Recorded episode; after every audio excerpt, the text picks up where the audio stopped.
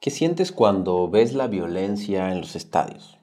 Con lo último que pasó en México, por ejemplo, entre Querétaro y Atlas. O lo que pasa también en Colombia, en Argentina, en Inglaterra y en muchos lugares. Tampoco vamos a dramatizar de que esto solo ocurre en México, ¿no? Pero tampoco porque no solo ocurra en México es normal y tenemos que dejar que las cosas pasen. Hoy vamos a darle una mirada diferente a la problemática que está viviendo el mundo a la violencia. Vamos a hablar de la psicología, de la educación, de la separación, de la seguridad. Y vamos a ir tratar de ir hilando un poquito por qué ocurre lo que ocurre. Vamos a llegar al fondo de la información. Pero antes de comenzar, déjame presentarme. Mi nombre es Mauricio Benoist. Bienvenidos a este podcast de Estratégico, donde nuestro objetivo es formarte como líder, entendiendo la psicología, la filosofía y la estrategia como un modo de vida. La verdad que Estoy un poquito consternado y desilusionado y triste por lo que ocurrió hace unos días en México. Si no saben, los que son de afuera, bueno, en un estadio de fútbol, una violencia, hubo mucha violencia, hubo muchísimos heridos. Pero realmente, ¿de dónde nace todo esto? Primero quiero entrar a la parte psicológica y contarte un secreto que tengo, que, que no es secreto, pero no lo he contado en las redes sociales todavía. Cuando yo era chico vivía enfrente a un estadio. En ese estadio en Argentina, en Chaco, en el estadio de Chaco Forever. En ese estadio, pues obviamente había una barra. Y yo empecé a ir al estadio de chiquito. Yo tenía 8, 9 años. Primero iba con mi papá y a los 10 más o menos ya empecé a ir solo. Cuando empecé a ir solo me empecé a ir a las barras. Porque era divertido, porque cantaban, porque bailaban. Se me hacía atractivo. Sin embargo, también el consumo de drogas pasaba por ahí. Yo siempre cuento que por mis manos pasaron pastillas, alcohol a los 10, 11, 12 años. Sin embargo, yo no las consumía. Tuve la suerte de no caer en eso. Sin embargo, fui parte de la idiosincrasia ideología de una barra. Le cantaba a la policía, me ponía contento cuando castigaban a rivales o a barras del otro equipo tiraba piedras, participaba de corridas, amenazaba, le gritaba o de repente hasta escupía a rivales. ¿Por qué lo hacía? Bueno, cuando tú... No me siento orgulloso de contar esto, ¿no? Que quede claro, sin embargo, bueno, pues fue mi vida y lo viví una época grande. Me peleaba, me he peleado en, en antros, en boliches, porque allá era una cruza fuerte entre un equipo que se llama Chaco Forever y otro que se llama Sarmiento. Entonces los de Sarmiento eran una mierda, era lo peor, ¿no? La escoria. Y me he peleado dos, tres veces. Pero ¿por qué pasa esto? Primero que nada porque en una sociedad donde un niño ve eso, huele eso, escucha eso y no hay otra manera de vida, pues entiendes que es algo natural. Yo de joven no tenía conciencia como para pensar, creer, entender de que el otro que está con la otra camiseta es un humano igual que yo. Yo para mí era una escoria, era una basura. No se merecía ser feliz ni estar bien y quizás ni siquiera estar vivo, porque era lo que yo escuchaba todo el tiempo. Pertenecer a una secta, pertenecer a un grupo sin tener conciencia, es lo peor que te puede pasar porque solamente escuchas lo que quieres escuchar y ves lo que quieres ver. Entonces eh, eh, surge como una especie de, de, adoctrinamiento, te educan desde esa mirada. Me acuerdo cuando tenía como unos 13 o 14 años, me quería, yo moría por hacerme un tatuaje.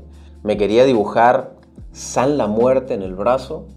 San la Muerte, por Dios, en el brazo con la camiseta de Chaco Forever. Definitivamente este es el problema de México, que empieza desde la educación, desde que somos chiquitos. Y si lo vamos viendo, los niños que hoy estaban ahí, que corrieron, yo he visto fotos de niños corriendo en el partido ese, riéndose. Claro, ellos lo ven como un juego, pero esos niños que hoy se están riendo, seguramente mañana o dentro de unos años, van a ser los que ejecuten la violencia. Porque es normal, yo empecé riéndome también. Yo empecé riéndome de esta situación. Sin embargo, luego me doy cuenta que, que es terrible, que es terrible. ¿Qué, pasa en la parte psicológica de la gente? Bueno, su sistema de creencias, sus paradigmas, sus ideologías, su falta de, de ética, su poca empatía. Es como un mundo totalmente polarizado. Y creo que el problema no es solamente en los estadios, porque ahora está la guerra de Ucrania y Rusia, hay polarización.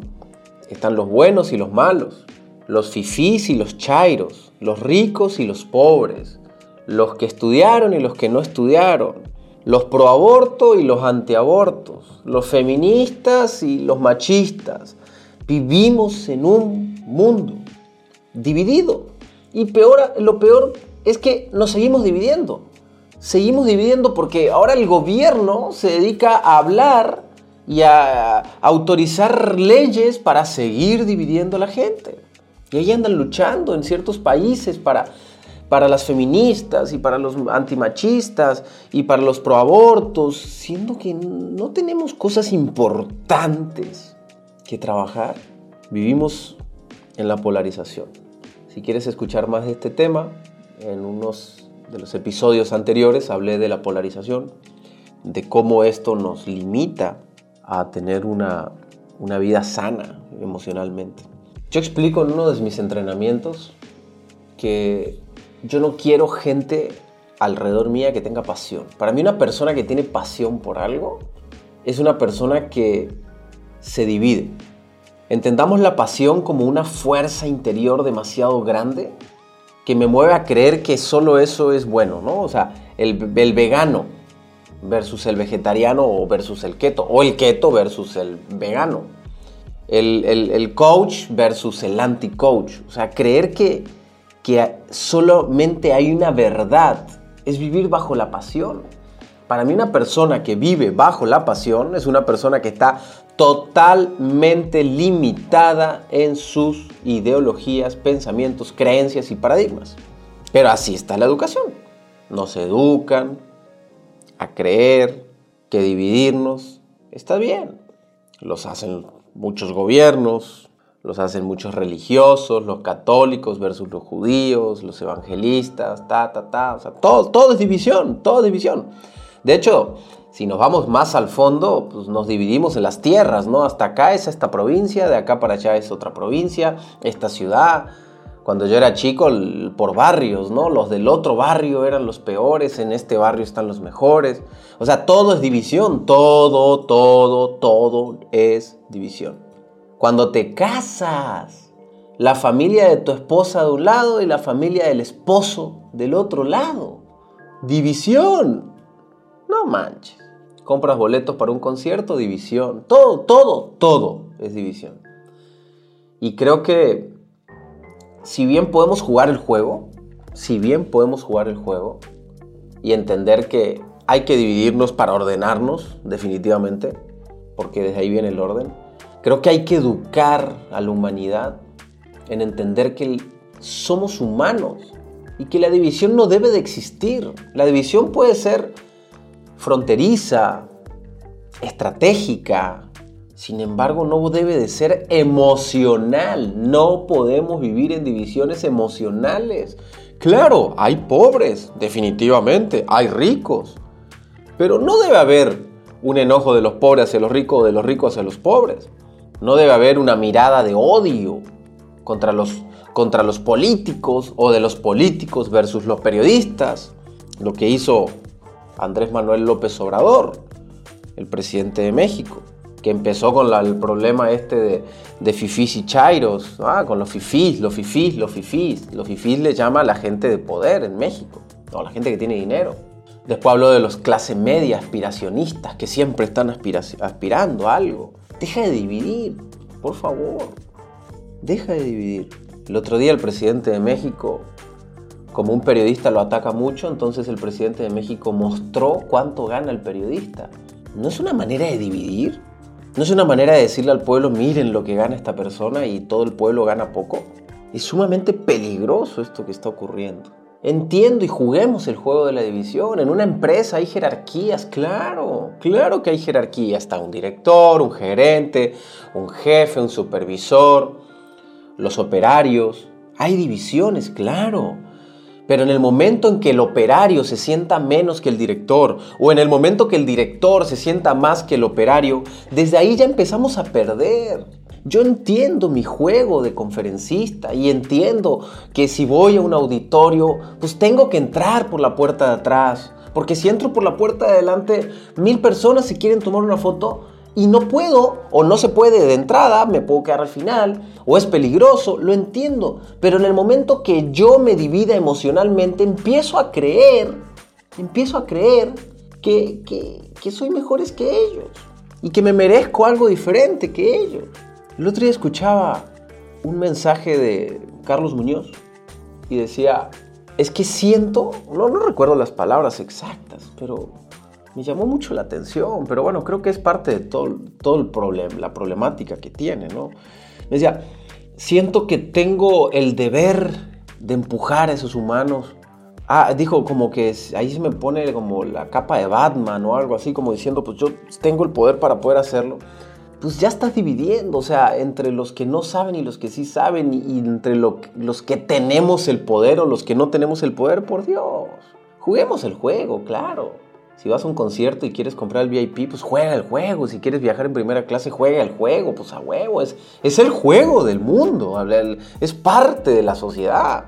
Pero no emocionalmente. No emocionalmente.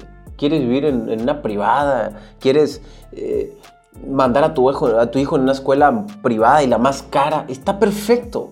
Pero enséñales a no dividir emocionalmente. Ahí, ahí ahí, en ese punto, cae la problemática más grande, en la división emocional, en la separación. Si yo pienso que el del, otro lado es una basura, pues obviamente voy a tener sentimientos de rencor y odio contra esa persona que yo considero o ese grupo que yo considero que es una basura. Desde ahí estamos mal. Dentro de la programación neurolingüística, una de las máximas es todo lo que ejecuta el otro lo hace con una intención positiva. O sea, hay una intención positiva detrás de ese humano. Entonces yo me permito mirarlo como un humano, no como una escoria. Claro que quiero que todas las personas que participaron de la violencia estén presos. Quiero y les exijo al gobierno que rápido los encuentren y los pongan presos. Y les exijo al gobierno que suspendan a Querétaro. Y les pido al gobierno que, que, y ojalá le quiten el mundial a México y a todos los países que pase eso. Y si hay que suspender el mundial, hay que suspenderlo. Claro que sí, quiero justicia. Sin embargo, no creo que sean una escoria. Sin embargo, creo que son, esas personas han sido víctimas de sistemas y de separación que viene de mucho más allá, viene de la educación, de los maestros, de la familia, de la seguridad y de muchas cosas que ocurren. Me da tristeza. ¿Por dónde empezamos? Bueno, empecemos a poner reglas, a suspender. Quizás eso ayuda a prevenir. Como siempre digo, en el liderazgo existen dos maneras, y esto lo enseño en un entrenamiento que se llama liderazgo disruptivo, que de hecho abrimos la gira 2022 ahora y vamos a estar en Estados Unidos, México, Perú, Colombia, Ecuador, Chile, Argentina con este evento. Les enseño que existen dos maneras de atacar una problemática. La primera es desde un liderazgo técnico, que es tengo que hacer acciones inmediatas, ¿va? Acciones inmediatas que lo solucionen rápido.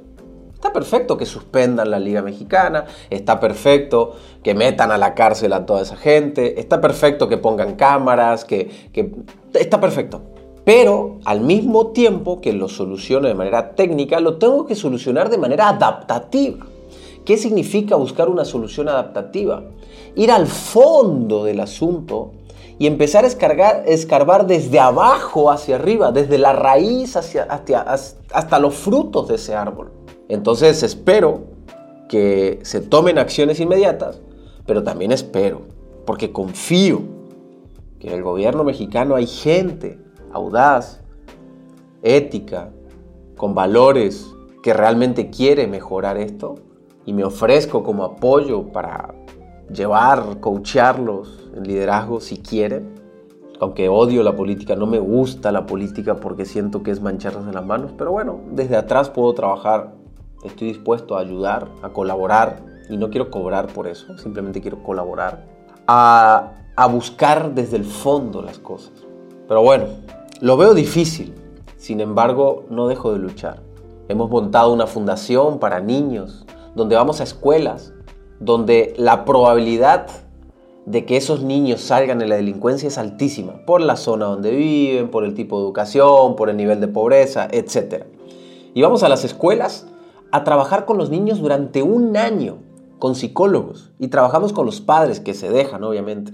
Y es impresionante el nivel de corrupción que encontramos en esos lugares. Hasta nos cuesta entrar a regalar educación. Imagínate, no pedimos nada, somos fundación. Entramos bajo nuestros propios recursos, nomás pedimos el espacio y a veces ni siquiera el espacio nos quieren dar. Pero se puede. El cambio empieza de granito a granito.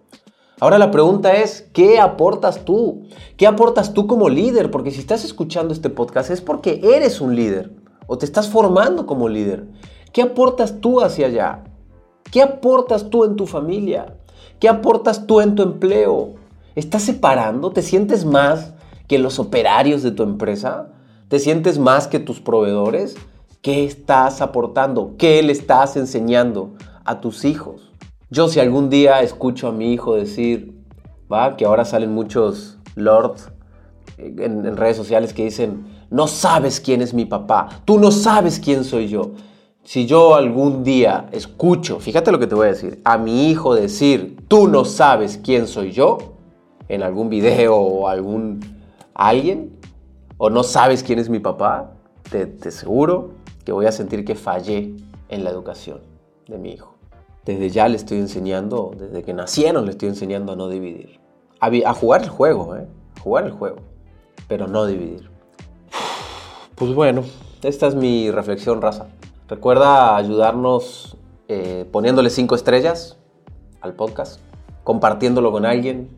Eso nos ayuda muchísimo y descargando el podcast para que lo puedas escuchar en otros momentos. Yo siempre digo que mis podcasts son como, como los libros. Cada vez que los escuchas eh, aprendes algo diferente, entonces puedes tomarlo como, como un libro donde puedes regresar y escucharlos otra vez. Te va a servir mucho.